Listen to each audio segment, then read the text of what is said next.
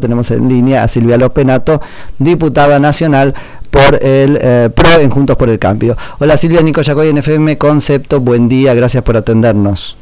Que, buen día, Nico. Bueno, ¿qué pasó ahí adentro? Eh, tu discurso estuvo muy, muy contundente, así que danos alguna impresión, una conclusión, si se puede. Bueno, eh, creo que hoy los argentinos no despertamos en un, en un país inmerso en un caos económico y social que hubiera significado el rechazo eh, a la autorización que pidió el presidente para volver a tomar deuda con el FMI.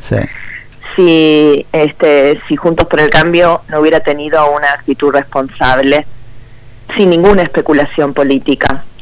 Pero no podemos dejar de ver que ayer el presidente recibió una estocada eh, muy profunda muy profunda de su propia coalición política. Casi el 40% del bloque del Frente de Todos ayer abandonó el proyecto del el presidente Alberto Fernández. Y eso eh, es de una gravedad y cuyas consecuencias eh, veremos en los próximos días.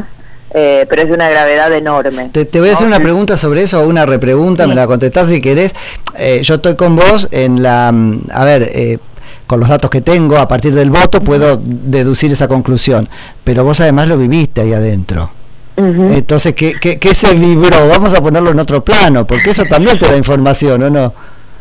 Sí, bueno, digamos, fue en ese sentido te diría que, que la percepción este, de abandono del, del kirchnerismo duro, de la cámpora, este, del cristinismo, eh, a su propio gobierno se sintió mucho más, ¿no? Este, Máximo Kirchner no estuvo durante toda la sesión, solamente entró al recinto en una sesión que duró 14 horas, casi 14 horas, entró al recinto solamente para votar en contra de su gobierno, junto con todo el resto de, de, los eh, diputados de ese sector de la cámpora y del cristinismo, ¿no? Entraron minutos antes de la votación, es decir, abandonaron a su gobierno no solamente en la votación, sino en la, en la defensa de lo que estaban haciendo y proponiéndole a los argentinos, ¿no? No hubo una, una sola palabra, un, solo acompañamiento.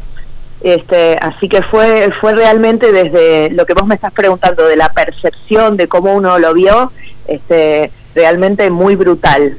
Confirma lo que uno puede deducir racionalmente, digamos, eso está, está pasando. Eh, sí, definitivamente está pasando, pero además está pasando porque más allá de, la deducción, Nico, está el número de la votación, ¿no? Claro, sí, sí, totalmente, totalmente. Silvia, en ese punto, eh, ¿Qué va a pasar ahora? Porque yo escuchaba muy atentamente tu este, discurso, la posición de la oposición, y vengo charlando con varios diputados estos días, y me quedo con ahí un sabor amargo, que es que al final se le termina dando, esa es mi lectura, una suerte de autorización incondicionada. Lo que podía funcionar como condición, ¿no? al menos en la ley, aunque sigue en el acuerdo, no se abordó.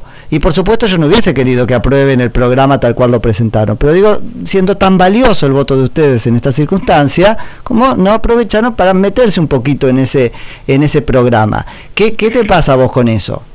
Es que no podemos, no es parte de nuestras facultades constitucionales. Nosotros no podemos meternos en el programa, no podemos negociar el programa. Esas eh, son facultades, la, la deuda pública en su conjunto son facultades divididas para la Constitución Nacional entre el Congreso y el Poder Ejecutivo. el plan económico, el programa corresponde al gobierno. Entonces nosotros no podemos intervenir en eso. La autorización del crédito público corresponde al Congreso. Lo único que podíamos hacer nosotros para evitar el default era autorizar el crédito público. Y créeme que si hubiéramos... Eh, hubiera alguna posibilidad de que eso lo hubiera podido autorizar por decreto, el presidente tampoco le hubiéramos votado eso, porque, digamos, si, si lo podía autorizar, este programa es es, pésimo. Sí, es pésimo. pero, pero eso no existía, porque es una facultad del Congreso, nosotros teníamos que eh, dictar esta ley, es una facultad del Congreso sobre todo porque antes era una facultad delegada, después de que se cambió la ley, ahora explícitamente, claro, pero, esta ley, bueno Pero una vez que lo negocia, vos es que no entiendo mucho el efecto práctico de esto. Entiendo perfectamente lo que vos decís. Negociar la deuda, como con cualquier tratado, corresponde al Poder Ejecutivo. Luego viene y le pregunta al Legislativo, ¿me lo aprobás o no? Eso sería un poco la dinámica. Sí, exactamente. La, la dinámica es, me aprueban, en realidad te diría, es, es distinto, ¿no? es un proceso muy complejo. Lo que lo que debería pasar en un en un año normal, digamos, no lo que está pasando con este desastroso gobierno del frente de todos, en un año normal es el presidente cada año viene al Congreso, manda el presupuesto y dice, yo eh, les propongo estos gastos respecto a los ingresos que tenga la nación, al presupuesto, este porcentaje del gasto va a ir para tomar deuda nueva o para renegociar la deuda existente. Y después dice, este, este porcentaje va a la salud, este a la educación. Eso así se aprueba en realidad. En el presupuesto se aprueba la autorización del gasto y eso se hace todos los años. porque todos los años la Argentina paga intereses, renueva deuda. Bueno, entonces todos los años en el presupuesto se hace de esta manera. Nosotros tuvimos un eh, ministro de Economía que decidió primero enviar un presupuesto sin consenso, que además no tenía los votos. Una mentira, una cosa invotable, en eso yo te acompaño. sí. Pero, pero además le decíamos en ese momento, en ese momento la discusión presupuestaria les decían, ustedes tienen que enviar un presupuesto que ya tenga incluidas las metas del acuerdo que todos sabemos están negociando con el Fondo Monetario.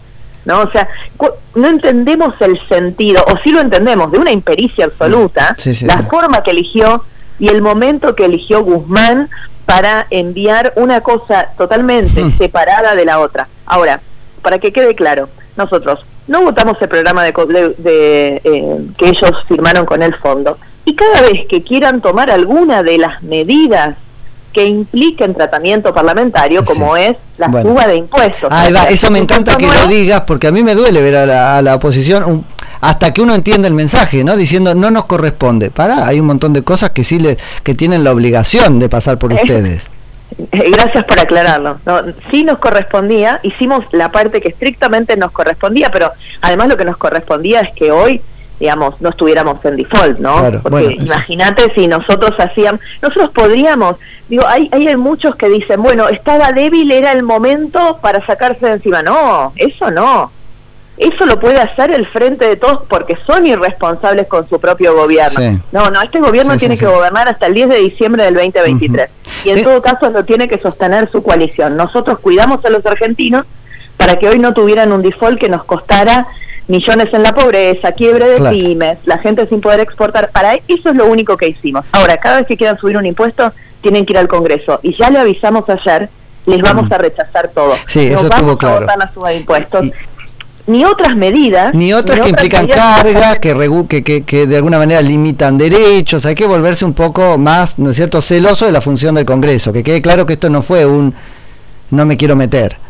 No, no, es todo el contrario. Nosotros aquí, ayer, nosotros protegimos a los argentinos frente a un sector del frente de todos que prefería el caos, mm. porque en el caos, en el caos económico, en el caos social, ellos se sienten más fuertes. Bueno, no lo lograron. Hoy no está ese caos, pero ojo, dejaron un presidente débil y además nosotros fuimos claros, nosotros no vamos a acompañar esta política económica. El presidente tiene que cambiar esta política económica porque entonces sí, nosotros claramente no lo vamos a acompañar, pero además los ciudadanos los ciudadanos no ¿Y por qué no le arrancaron? Ahí yo me pongo ansioso y es la parte que no entiendo. ¿Por qué no le arrancaron una política económica en el contexto de esta negociación? Pero ¿qué sería arrancarle? ¿Qué es, qué, no sé, una limitación de impuestos. Dice, mira, yo te lo, te lo apruebo, pero va en esta misma ley que no se aumenta tal impuesto, porque, mm, no sé, no termino de entender lo bueno, primero, Dale. primero, sí, primero porque, porque, porque no corresponde poner eso en esa ley. Segundo, porque, ¿qué le estamos diciendo al presidente si la facultad es nuestra? La facultad es nuestra. Que lo mande y se lo rebotan. Está bien, no, pero yo digo, eh. le salió tan barato un voto tan necesario, ¿entendés? Me quedo con esa idea.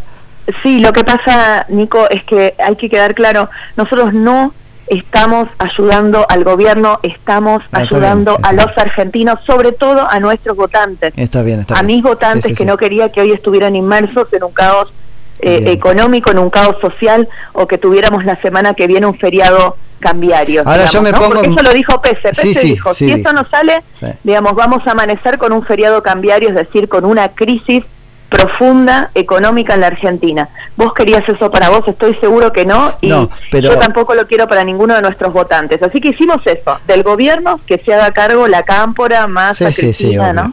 Ahora yo me pongo en votante tuyo porque voto en provincia y tengo dos duditas más sobre esto. No entiendo que no aprobaron, porque lo que firmó el gobierno con el Fondo Monetario Internacional y estaba referido en ese artículo 2 que ya no existe, sigue vigente.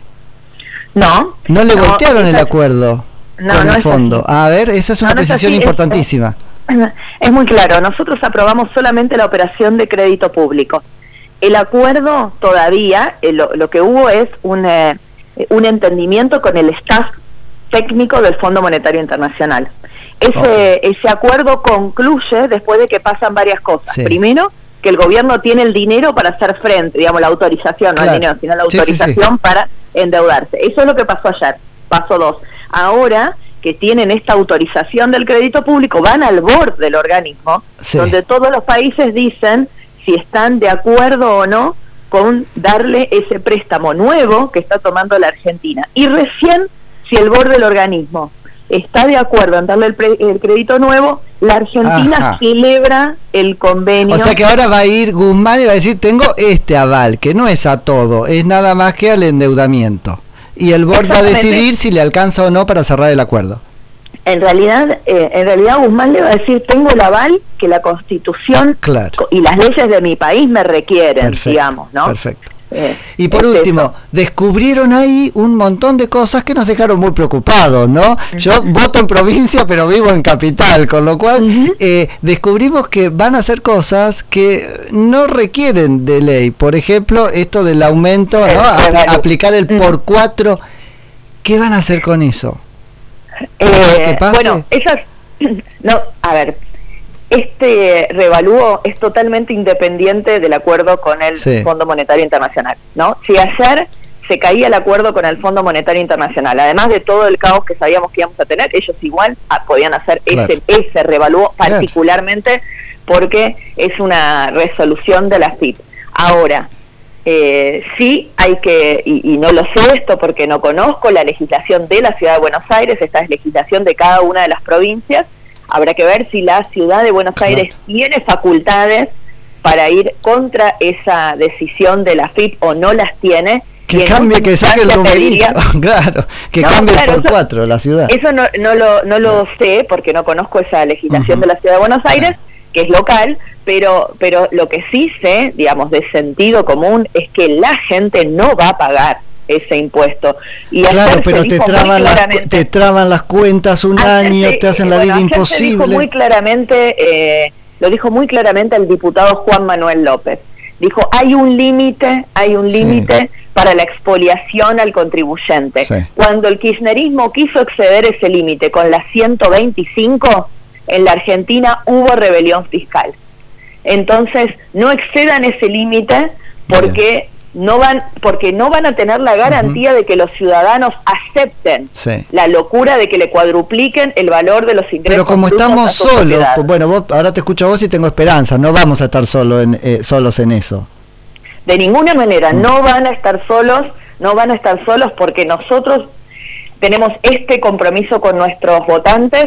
Ayer lo, lo que hicimos fue cuidar a los argentinos, especialmente a nuestros votantes del caos social y económico que, al que nos quería arrastrar el kirchnerismo, pero ojo que no vamos a acompañar en nada esta política económica y al contrario, vamos a votar en contra y vamos a luchar para que esto no pase y que no sigan atacando a la Argentina productiva, que es la que nosotros representamos. Silvia, te llamo después cuando nos aumenten el impuesto a ver cómo hacemos, ¿vale? bueno, ojalá no suceda. Ojalá, te mando un abrazo grande. Silvia Los Penato, que es diputada nacional por el PRO, provincia de Buenos Aires en Juntos por el Cambio.